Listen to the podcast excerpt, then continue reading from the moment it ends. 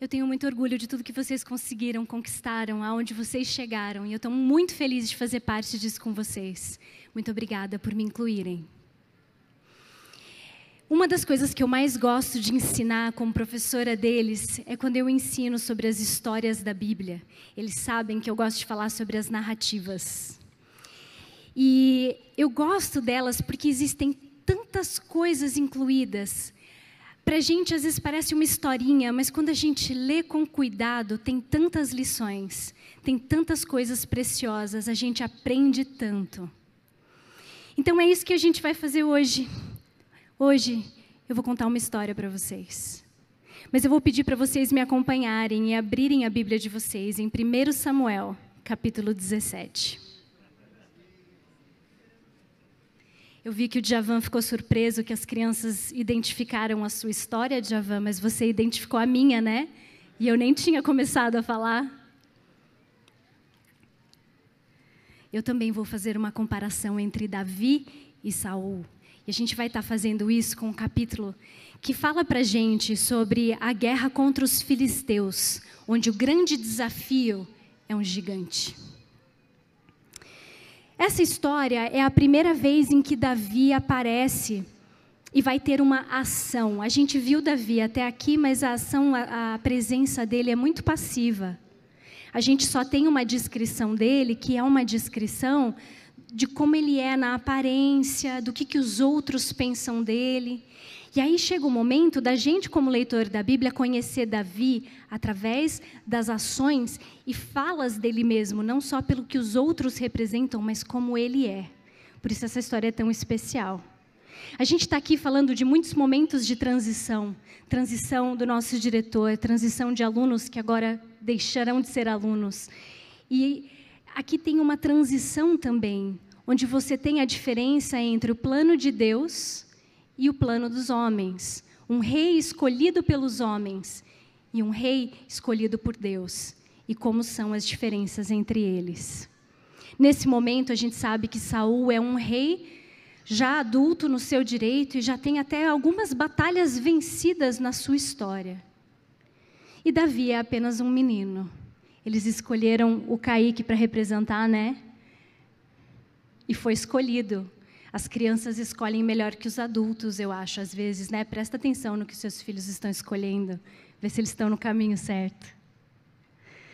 Mas muito bem, a gente chega num momento em que Saul tem um grande desafio adiante dele, pois se ajuntaram os filisteus para lutarem contra os israelitas. Eles se ajuntam, se colocam frente a frente na batalha e o desafio aparece na forma desse gigante, um homem guerreiro especial. As palavras escolhidas para descrever esse gigante são muito interessantes. Primeiro, ele é chamado, aqui na minha Bíblia, no verso 4, está escrito homem guerreiro. Só que no original está escrito o homem do meio, se você levar literalmente. O homem do meio pode ser arqueologicamente a posição de um guerreiro que lutava dentro de um carro de guerra e que ficava no meio de outros dois para vocês é, do, do grupo que estudou livros históricos comigo, chegamos a ver uma foto, né? Então, o guerreiro fica no meio. Esse guerreiro do meio é quem tem a lança. E é uma lança muito poderosa, muito grande. Ele não pode fazer mais nada no carro, então ele tem um escudeiro que o protege. E ele tem um motorista que vai guiar o carro. Existe uma outra explicação, também dentro desses conceitos de guerra, para o que seria esse homem do meio, baseado no que Golias faz. Ele se coloca entre um exército e outro e chama outra pessoa para vir encontrar com ele no meio. E essa colocação é muito interessante por causa de um trocadilho de palavras. Em hebraico, homem do meio é Ish Rabeinaim. É um trocadilho, sabe por quê? Porque a palavra meio, Beinaim, parece a palavra Benjamim em hebraico, que é Binyamin. Beinaim, Binyamin. E isso é interessante e chega a ser irônico, porque ele está diante do exército de Israel, a quem ele se, se refere como servos de Saul. E Saul é um homem de Benjamim assim como Golias é o homem do meio. Se eu falar isso em hebraico, vai ficar super parecido. Ish Habeinaim e Ish Benyamin. como se houvesse um paralelo entre Saul e Golias. Será que a gente consegue pensar em outros? Saul era o mais alto de Israel. Saul, a cabeça e ombros sobressaíam a todos. Ele era então o gigante de Israel. Ele é o gigante de Israel, ele é Ish Binyamin, homem de Benjamim. E o texto vai devagarinho apontando para detalhes que mostram que Saul tinha tudo para assumir e vencer essa batalha. Os outros detalhes vão vir conforme a gente for lendo a história.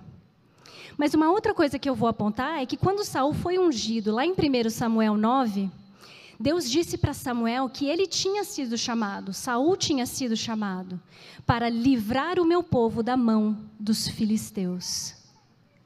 Então a gente vê que estava tudo pronto, de acordo com o plano de Deus, para dar a Saul a oportunidade de uma grande vitória. Todas as ferramentas estavam na mão dele. O chamado era dele. E era um chamado para fazer o que Deus colocou na mão dele para fazer agora. Conforme a gente lê a história, a gente vai ver quantas outras coisas Deus disponibilizou para ele. Outra curiosidade a respeito desse texto, a gente conhece tão bem o nome desse gigante, né? O nome dele é Golias. Mas qual que é a palavra? Vamos ver quem lembra de livros históricos, né? Imagina que eu não vou mexer com eles. Como que Golias é chamado nesse texto? mais vezes do que Golias. Golias é só duas, quem lembra? O Filisteu. É isso aí. Por que, que ele é chamado de o Filisteu e não pelo nome dele, Golias? Que diferença isso faz? Faz muita diferença. Golias é um indivíduo. E como indivíduo, ele vai ter coisas boas e coisas más, ele vai acertar e ele vai errar, ele vai ter muitas chances na visão de Deus de fazer novas escolhas e chegar num lugar que é certo. Teria, né? A gente sabe o fim dele. Mas não é Golias, o indivíduo, que é o problema de Israel, são os filisteus. E aqui Golias representa os filisteus e tudo o que os filisteus acreditam e representam também. Ele é o filisteu. E ele fala de si mesmo assim: Não sou eu filisteu e vós servos de Saul? Ele está representando o que os filisteus acreditam. E nesse momento, os filisteus acreditam na força dos seus números, no tamanho do seu gigante, nas armas que esse gigante tem e na experiência e treino que ele tem de guerra, pronto para vencer.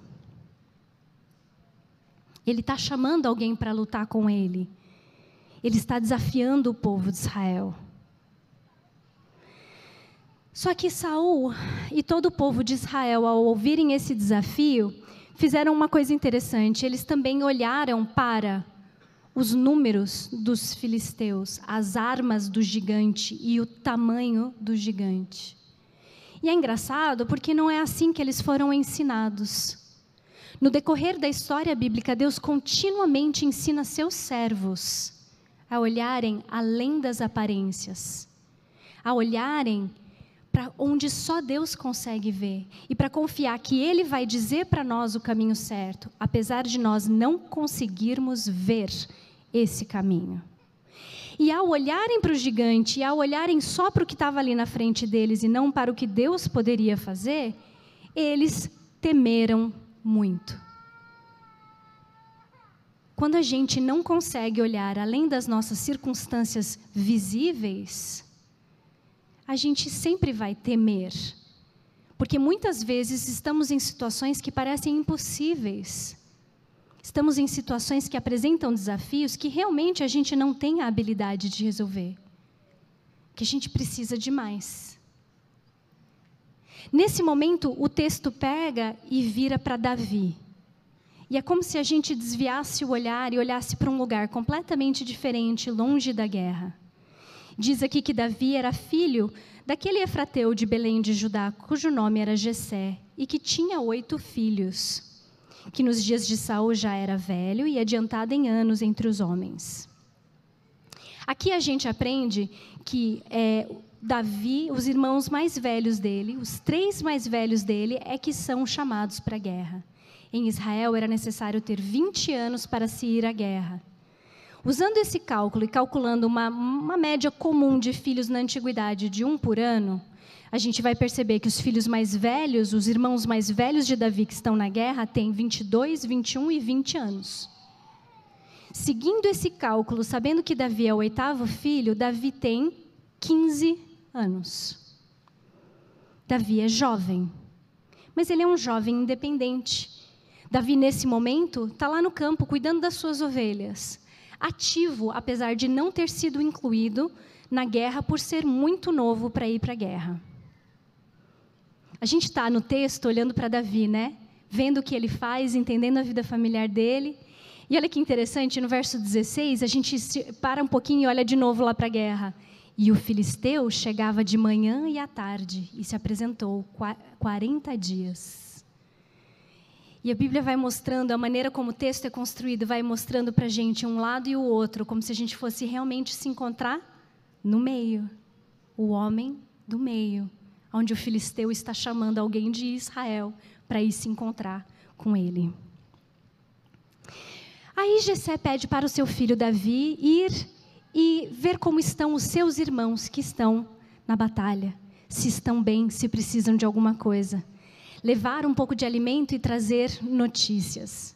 E aqui o texto faz um paralelo muito interessante com outra pessoa bíblica. Vamos ver se vocês lembram? José. Existe um momento na vida de José que seu pai o envia para ir falar com seus irmãos e trazer notícias. No caso, os irmãos estavam perto de Siquém e era um lugar perigoso, e o pai quer saber se está tudo bem, assim como a frente da batalha era um lugar perigoso.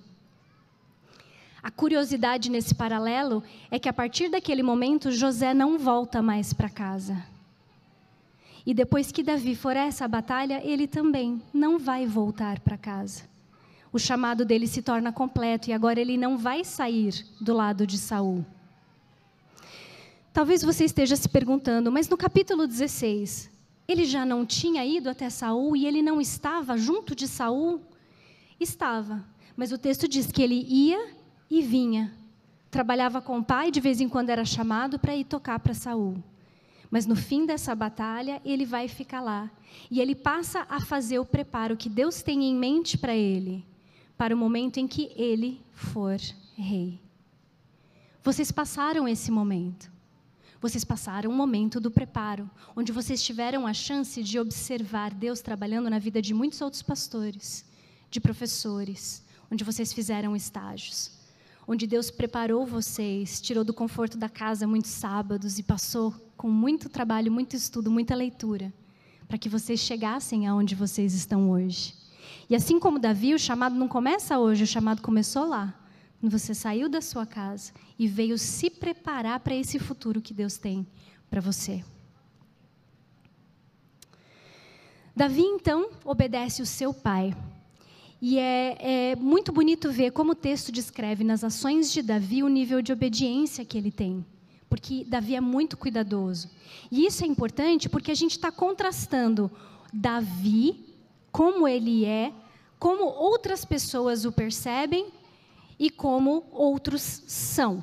Então, por exemplo, Davi se levanta cedo para obedecer o pai, acha alguém responsável para cuidar das ovelhas, mesmo sendo que o pai não disse para ele deixar alguém cuidando no lugar dele, foi iniciativa dele. E ele sai e chega na, na linha de batalha, e a primeira coisa que ele faz é ir ver os irmãos. Isso está no verso 22. Olha só a descrição. Correu a batalha e, chegando, perguntou a seus irmãos se estava bem. Foi a primeira coisa que ele fez.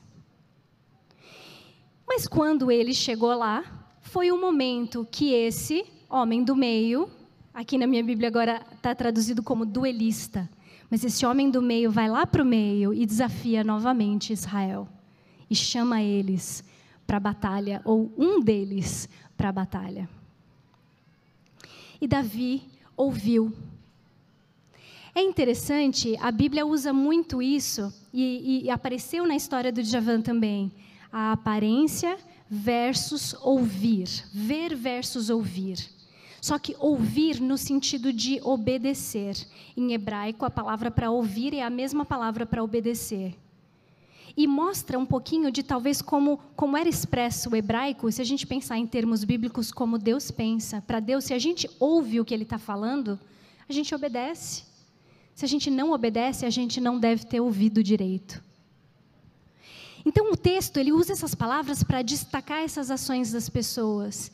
E ele termina esse verso 23 dizendo que Golias falou as mesmas coisas e Davi ouviu. A frase termina assim, como se houvesse uma ênfase no ouvir de Davi. E a gente começa a criar uma expectativa de que o ouvir de Davi não é igual ao ouvir dos outros que ouviram aqueles 40 dias, mas não fizeram nada. Eles ouviram e temeram. Sabe o que é engraçado? Eles não ouviram, eles só olharam. Porque quando a gente olha, é que a gente vê as aparências. Quando a gente ouve, a gente ouve a voz de Deus, a gente consegue ver além das aparências. Então, nessa história, quem realmente ouviu foi Davi. E eu acho que essa é a primeira lição que a gente tira aqui: que a gente não deve olhar para as coisas só com os nossos olhos que a gente tem que estar com os ouvidos e os corações abertos para ouvir a voz de Deus e estar tão familiarizados com essa voz que a gente vai ouvir essa voz independente de que momento ela falar com a gente do dia, independente do que, que ela pedir, é uma voz familiar. E a gente vai obedecer porque a gente ouviu de verdade. E aí as aparências não vão fazer a gente temer porque a gente não está se baseando nas aparências. A gente percebe isso também na própria fala de Davi. A perspectiva dele é diferente da perspectiva de Israel. Primeiro, o filisteu descreve eles como os servos de Saul. E Davi ele, ele, ele, alguém descreve para Davi no verso 25: Você viu só aquele homem que subiu? Ele subiu para afrontar a Israel. Mas quando Davi vem e avalia a situação e ouve com aquele ouvido aberto de verdade as palavras do gigante, ele ouve algo a mais. E ele diz: Quem é esse incircunciso filisteu para afrontar os exércitos do Deus vivo? Ao ter os nossos ouvidos abertos, eu acho que Deus consegue regular o nosso senso de perspectiva. E o nosso senso de perspectiva ajuda a gente a enxergar as coisas da perspectiva de Deus. Aquele gigante não estava afrontando os servos de Saul. Ele não estava afrontando Israel. Ele estava afrontando o exército do Deus vivo. A perspectiva que Davi traz para a batalha já coloca nele uma força vencedora. Já coloca nele, já, já destaca a fé que ele tem. E isso também é muito importante. Não se deixe enganar pelas aparências. E também não se esqueçam de avaliar a situação pensando na, na perspectiva de Deus, em que Ele se coloca. É interessante, a gente já mencionou Saul como alguém que estava ali com tudo o que ele precisava para lutar contra esse gigante. Mas o medo dele é tal e a perspectiva dele está tão distorcida que ele acha que ele não consegue. Ele não é do tamanho do gigante. Ele, Saul, ele só consegue ver as suas próprias limitações. E ele decide oferecer uma remuneração eu vou pagar para alguém lutar a batalha que deveria ser minha. E o triste é que nessa distorção da perspectiva dele, ele não percebeu uma coisa muito importante: que se Deus chamou ele para a batalha, Deus ia lutar a batalha com ele. Então ele se nega a fazer o papel que Deus pediu dele, o chamado que Deus deu para ele. De acordo com 1 Samuel 9,16, ele livraria o povo da mão dos filisteus. Mas para a gente cumprir o chamado que Deus tem para a nossa vida, a gente tem que trabalhar com Deus. E Saul é o exemplo aqui de que sem Deus não adianta ser o mais alto, não adianta ser o mais bonito, não adianta ser o rei. Se você não tem Deus, você não vai vencer a batalha. Nesse momento aparece também Eliabe, e Eliabe mostra uma outra perspectiva diferente. Eliabe, irmão mais velho de Davi, representa aqueles que vão duvidar de vocês. Aqueles que vão olhar para vocês na perspectiva errada. E ele faz uma descrição de Davi tão distorcida que a gente percebe que ele não está enxergando nem o que está na frente dele, nem ouvindo o que poderia ele ouvir se os ouvidos estivessem abertos. E ele diz assim: Por que desceste aqui e a quem deixaste aquelas poucas ovelhas no deserto? Bem conheço a tua presunção e a tua maldade, desceste apenas para ver a peleja. Esses desafios virão.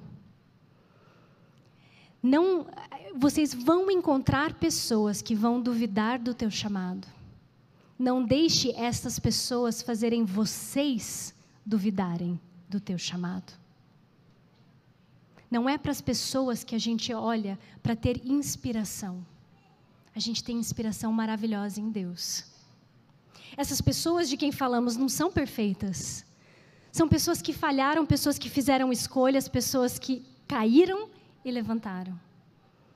Mas toda vez que levantaram, levantaram olhando para Deus e sabendo que Deus ia corrigir o que elas não conseguiriam corrigir.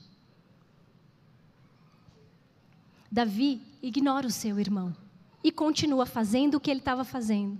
Vai perguntando para as pessoas, se metendo na batalha. Falou tanto que levaram ele até o rei. E ele disse para o rei: Olha, rei, não precisa desfalecer o coração de ninguém por causa dele. Eu vou, teu servo, pelejará contra o filisteu. Não é isso que vocês fizeram quando começaram o curso? Eu vou. Não precisem, não precisam ficar com medo, não precisam temer, não precisam duvidar. Eu aceito o chamado, eu aceito o desafio. Esses jovens olharam para o gigante e disseram assim: Eu vou. Davi não disse, Eu consigo. Ele disse, Eu vou. E ele tem a fé dele na coisa certa. Porque ele vai dizer lá para fim: Olha, esse filisteu vai ser derrotado porque ele afrontou o exército do Deus vivo. Então, Davi tem uma perspectiva, e uma perspectiva muito importante, uma perspectiva que eu demorei muitos anos para aprender. Existem inúmeras batalhas à nossa frente, e algumas são minhas. Para algumas eu preciso trazer a minha arma, a minha sabedoria, as minhas mãos, a minha inteligência. Mas existem outras batalhas que são do Senhor.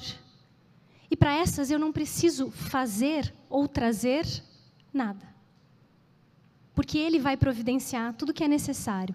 E é exatamente isso que a gente vê nesse momento com Davi. Porque apesar dele ter dito que não ia, que o Saul não querer que ele fosse, Saul finalmente aceita que ele vá. E eu vou apontar algumas coisas primeiro na fala dele. Ele diz assim: Enquanto eu apacentava ovelhas, quando veio um leão ou um urso e tomava um cordeiro do rebanho, eu saí após ele, o feri e livrei o cordeiro da sua boca. Toda a ênfase de Davi, de novo, a perspectiva dele, foi na salvação daquele cordeiro. Ele não foi para ganhar, ele não foi para trazer para casa a pele do leão e pendurar na parede dele. Ele não foi porque ele é forte e muito corajoso. Ele foi porque ele viu um cordeiro na boca de um leão ou de um urso e ele não ficou parado. E na perspectiva dele, se ele teve medo ou não, eu não sei. Mas a vitória não era dele. A responsabilidade era dele. Ele tinha que tirar aquele cordeiro da boca daquele leão. E agora ele está diante desse filisteu e diante dos exércitos de Israel e vê exatamente isso. Está todo mundo com medo, não tem problema. Eu vou, eu faço, eu ajudo, eu participo. O teu servo matou tanto o leão como o urso, este incircunciso filisteu será como um deles, porquanto afrontou o exército do Deus vivo.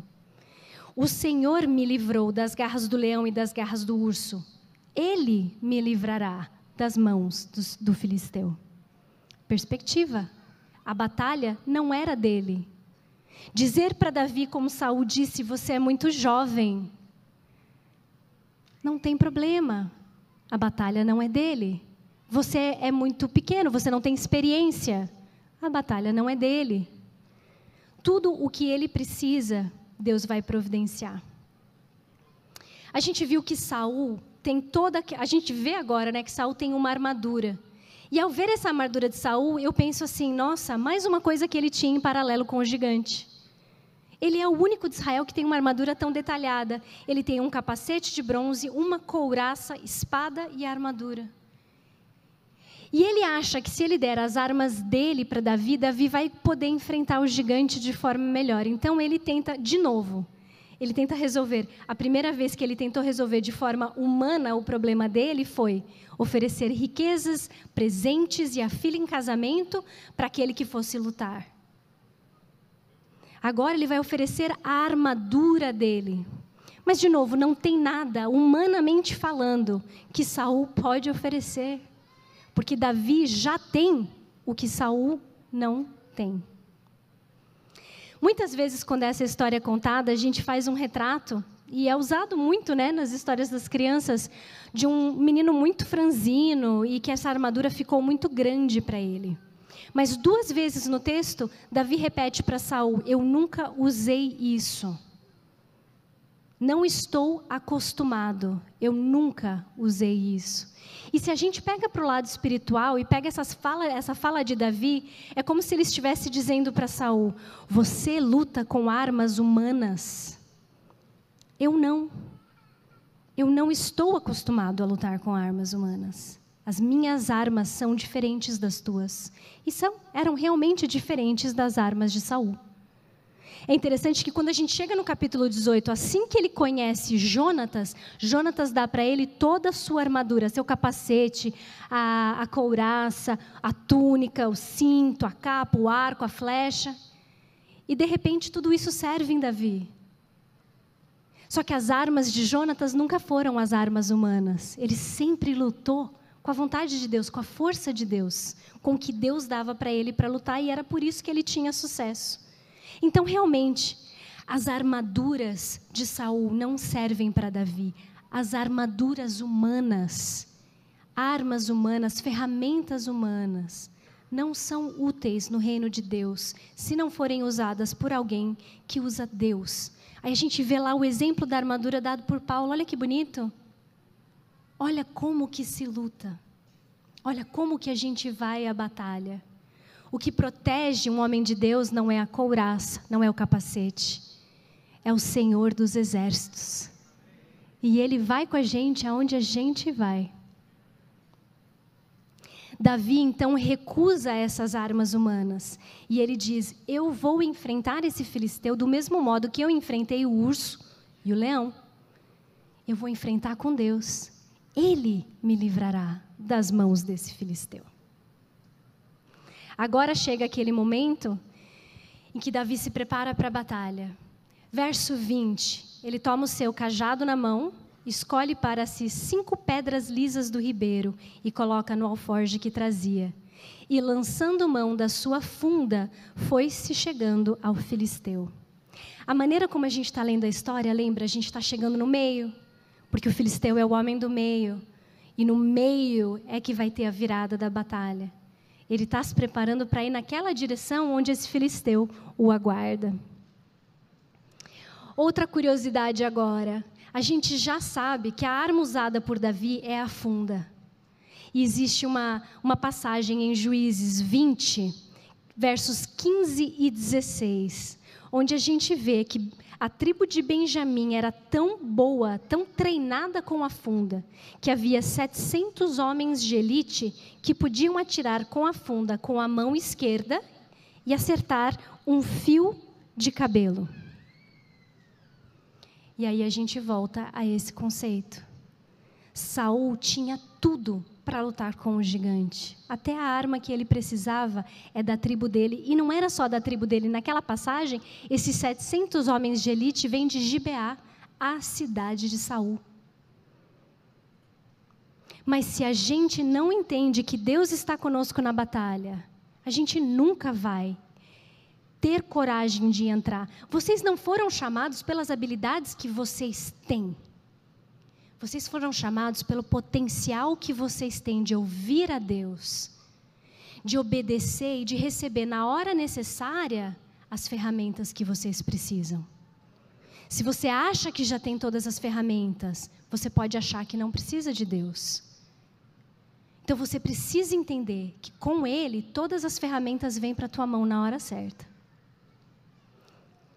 Outro ponto interessante é que Davi toma o seu cajado. E se vocês lembram bem da história, esse cajado não vai ser usado para nada, além de uma pequena provocação a, a Golias. Mas ele usa o seu cajado. Também é interessante que toda a armadura de Davi é representante do, das ferramentas de um pastor o cajado, a funda, o alforge e as pedras que ele coleta. Aliás, eu trouxe para mostrar para vocês hoje uma pedra de funda. Só que essa é uma pedra de funda militar. Ela foi encontrada numa escavação arqueológica. A funda não era um brinquedo de pastor. A funda, ela era uma arma de um exército. Agora, não era assim a pedra de Davi, ele tem que achar pedras parecidas, só que menores, e ele passa no ribeiro e acha. Essa pedra mataria o gigante, mas a pedra que ele acha não mata. Mas ele vai na fé. Ele não precisa da pedra militar, porque quem está controlando o que ele vai atirar e o que vai acontecer é o próprio Deus.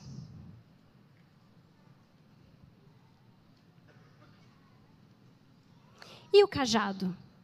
Davi está com aquele cajado na mão e eu falei que ele se torna uma distração para o gigante. O gigante olha para Davi, o filisteu olha para Davi e, de novo, ele só consegue ver as aparências. Não só, ele vai se basear 100% nas aparências para fazer as suas decisões, o que é o contrário do que Deus tenta ensinar para o seu povo, que é confiar nele e não nas aparências. Olha como ele descreve Davi. Ele primeiro vê um moço ruivo e de boa aparência. Esse menino nem tem calo na mão para vir brigar comigo. Aí ele diz para Davi: Sou eu algum cão para vires a mim com paus? O cajado na mão de Davi se torna uma distração para Golias. E Golias não consegue ver o potencial real de Davi nessa briga, porque ele se distrai pelo que está mais destacado e mais aparente. E julga Davi por isso. Ele é jovem e ele vai brigar com um soldado de armadura e espada com um cajado. E aí mexe, aparece outro, outra característica de, de Golias, o orgulho. Nossa, mas esse moleque aí vai vir brigar comigo, ainda, ainda vai brigar comigo com o Paulo. Estão me ofendendo agora. Como pode fazer isso? E o orgulho é outra coisa que atrapalha tanto quanto a nossa visão limitada das coisas. Aí o filisteu diz a Davi, ameaçando ele: Pode vir, darei a tua carne às aves do céu e às bestas feras do campo. Davi, porém, diz ao filisteu, e olha como essa frase resume tudo o que Davi pensa, a perspectiva de Davi quanto à batalha. Verso 45. Tu vens contra mim com espada, com lança e com escudo. Eu, porém, venho contra ti em nome do Senhor dos exércitos, o Deus dos exércitos de Israel, a quem tens afrontado. Ele não poderia dizer isso tão bem se ele tivesse tomado a armadura de Saul. Ele olha para aquela armadura e diz: Não, não estou acostumado a lutar assim, eu luto diferente. Eu venho a ti, contra ti, em nome do Senhor dos Exércitos. A batalha não era dele. E só o que ele precisava fazer é acreditar que se ele tivesse no lugar certo, na hora certa, Deus ia conseguir fazer através dele o que ele precisava. Davi continua. E Davi demonstra ver muito mais do que as aparências. Porque ele vai dizer assim: Hoje mesmo o Senhor te entregará nas minhas mãos. Ferir-te-ei, tirar-te-ei a cabeça. E os cadáveres do arraial dos filisteus darei hoje mesmo às aves dos céus e às bestas feras do campo. O poder de Deus é tão maior, o gigante fala para ele assim: Eu vou dar o teu cadáver para as aves. E Davi fala para ele: Eu vou dar os cadáveres de todo esse arraial, de todos os filisteus, para as aves. Porque Deus é o Deus dos exércitos e ele vai vencer essa, essa batalha muito além do que Davi sozinho conseguiria. Observem também que ele diz assim para o filisteu no verso 46: Ferir-te-ei e tirar-te-ei a cabeça. Davi tem alguma coisa para tirar a cabeça do filisteu? Não tem. Se baseado só nas aparências, isso seria impossível. Só que Davi vê além das aparências, porque Deus está com ele, porque ele está acostumado a ouvir a voz de Deus. E quando ele precisar de uma arma que ele não tem, essa arma vai vir parar na mão dele. Um instrumento que ele precisar, o dom que você precisar, o momento que você precisar, a oportunidade. Na hora certa, na hora de Deus, vem para as nossas mãos. Davi completa o seu pensamento dizendo: Toda a terra saberá que há Deus em Israel. Saberá toda essa multidão que o Senhor salva. E ele repete: não com espada nem com lança, porque do Senhor é a guerra. Ele vos entregará nas nossas mãos. Davi sabe também que ele não está lutando sozinho por ele mesmo, pela glória dele, pela vitória e orgulho dele, mas por Deus e pelo povo de Deus. Então ele diz aqui: você será entregue nas nossas mãos. E ele diz lá na frente: Deus me livrará. Ele vai lá para o meio, ele vai lá para frente. Deus livra ele, mas a vitória não é só dele, porque quando a gente trabalha para Deus, a vitória é de todo o povo de Deus. Então, mesmo Davi indo sozinho lá para o meio, ele não está sozinho. Ele sabe que Deus está com ele, mesmo sem ver Deus. E ele sabe que o povo dele está com ele, porque ele está lutando pelo povo dele. Nós somos o povo de Deus e esses são os nossos novos guerreiros os homens do meio que vão lá tirar o cordeiro da boca do leão. Vocês nos representam. Nós estaremos orando por vocês e contando com vocês. Mas vocês nunca estão sozinhos. Vocês têm todas essas pessoas aqui com vocês. E vocês têm o Deus dos exércitos sempre com vocês. Nesse momento acontece o tão esperado encontro no meio, a partir do verso 48. Olha só. Dispondo-se o filisteu a encontrar-se com Davi, esse se apressou, deixando as fileiras, correu de encontro ao filisteu. Tudo agora acontece muito rápido. Reparem que o cajado sumiu da mão de Davi. Eu imagino que na hora que ele começou a correr, ele soltou para que ele tivesse uma mão livre para pegar a pedra. Porque no verso 49 ele está correndo, meteu a mão no alforge, tomou dali uma pedra e com a funda lhe atirou e feriu o filisteu na testa. A pedra encravou-se-lhe na testa e ele caiu. Exatamente como Davi disse que ia fazer. Não tendo espada, Davi pega a espada do próprio Golias e corta a cabeça dele. Vamos por etapas. Um detalhe muito importante. No verso 49, o verso 49 termina com que o gigante caiu com o rosto em terra. Esse é um detalhe que muitas pessoas não percebem. Que o gigante caiu de frente e não para trás. Faz diferença cair para frente, cair para trás? E a dinâmica, a, a física, ele estava correndo, a pedra jogou ele. Né? Essas são as perguntas que a gente geralmente vê. Só que sabe o que é muito interessante dele ter caído para frente? É que ele estava blasfemando e afrontando o Deus dos exércitos de Israel.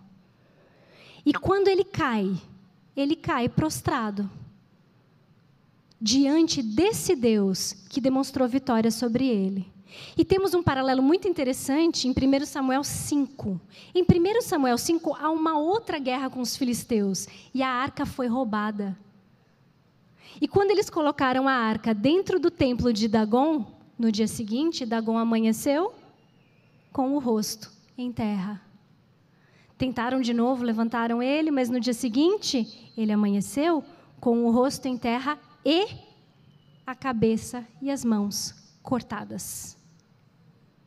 Esta vitória não é uma vitória simplesmente militar, essa é uma vitória espiritual.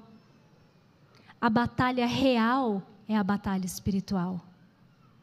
Essa é a batalha que a gente luta todos os dias e que ninguém vê. A gente sabe dela porque a gente ouve a voz de Deus no nosso coração dizendo que precisamos levantar mais um dia para lutar mais uma batalha. Tudo o que Davi falou que ia acontecer com ele, Davi fez. E a vitória de Davi era uma vitória que dava glória a Deus. Davi corta a cabeça dele. E Davi cessa. E agora ele está pronto. Ele fez. Ele fez o que Saul não fez. E aí vem mais uma lição. A gente vai ter muitos dias e muitas escolhas, e mais ou menos todos os dias a gente vai escolher se a gente vai agir como Saul ou se a gente vai agir como Davi. Vocês foram chamados por um propósito. Mas se vocês ficarem parados no chamado de vocês, Deus vai chamar outro para fazer o trabalho que era teu. Então não abram mão do teu trabalho, do que Deus chamou você para fazer. Façam. Ele está do teu lado. E outro vai fazer o outro trabalho que Deus também tem para fazer. Afinal, os ceifeiros são poucos e o trabalho é muito, é muito. Davi foi vitorioso porque ele aprendeu a viver a vida dele no dia a dia e nas circunstâncias menores na presença de Deus. Sabendo que Deus cuidava dele, mesmo quando ele estava fazendo algo não tão importante quanto vencer uma batalha contra um gigante. No começo, a gente leu juntos o Salmo 46. E eu quero encerrar voltando para esse salmo.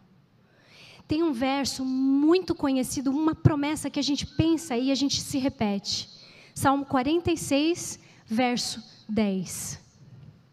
E diz assim: Aquietai-vos e sabei que eu sou Deus. Um... Só que eu vou destacar para vocês uma, uma aproximação maior ainda entre essas histórias, esse verso.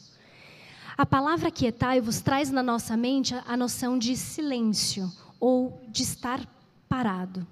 E isso ajuda muito, porque eu acabei de falar que a gente tem que ouvir. Só que por trás dessa palavra tem algo a mais. Porque ela significa também desenrolar, soltar. É como se Deus estivesse falando: solta. Solta o controle, solta a direção, solta as rédeas. E aí o verbo que vem a seguir vem no futuro: solta e sabereis que eu sou Deus. Muitas vezes eu coloco essa situação no seguinte retrato. Às vezes eu me imagino, a gente se imagina caindo de um penhasco, segurando com toda a força numa corda, e você acha que se você soltar, perder a sua força, você vai cair, vai espatifar lá no chão. E é nesse momento que Deus fala para você: solta. E é nesse momento que você tem que ter a fé para soltar. E só quando você soltar, você vai descobrir que não era a sua mão que estava segurando você ali, mas que era a força de Deus. Então é quando a gente solta que a gente tem a oportunidade de ver o poder real de Deus. É isso que Davi soube fazer. Ele abriu mão de todo o controle, abriu mão de armas humanas e confiava que quem sustentava, que quem livrava, que quem fazia era Deus.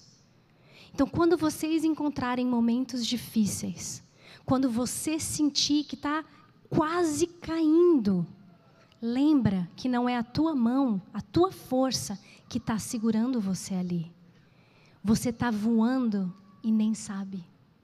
Mas se você soltar, você vai ver o tamanho da glória de Deus na tua vida. Amém? Amém. Acho que vai ter uma música especial agora.